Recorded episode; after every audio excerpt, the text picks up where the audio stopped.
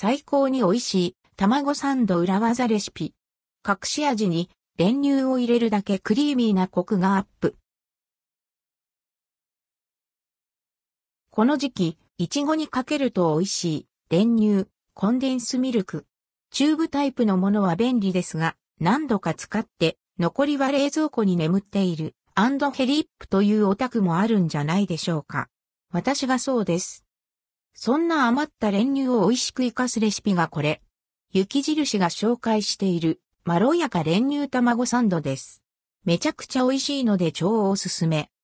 材料ゆで卵3個練乳大さじ1、マヨネーズ大さじ1と2分の1塩適量食パン、8枚、切れ4枚バター、またはマーガリン適量。雪印のレシピを参考にしています。分量の目安は、数と分。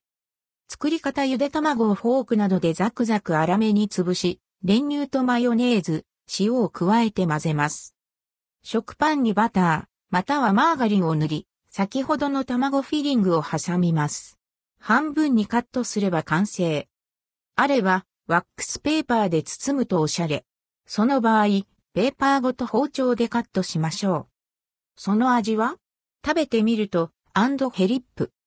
美味しい。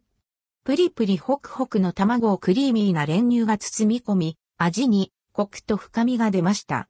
柔らかなミルクの甘みもありますが、塩とマヨネーズがバランスよく効いて、味をさっぱりと引き締めています。マヨのツンとした酸味も練乳のおかげで和らぎ、全体の味がまろやかに。今回は練乳とマヨネーズを1対1.5の分量で合わせましたが、割合はお好みで調整してくださいね。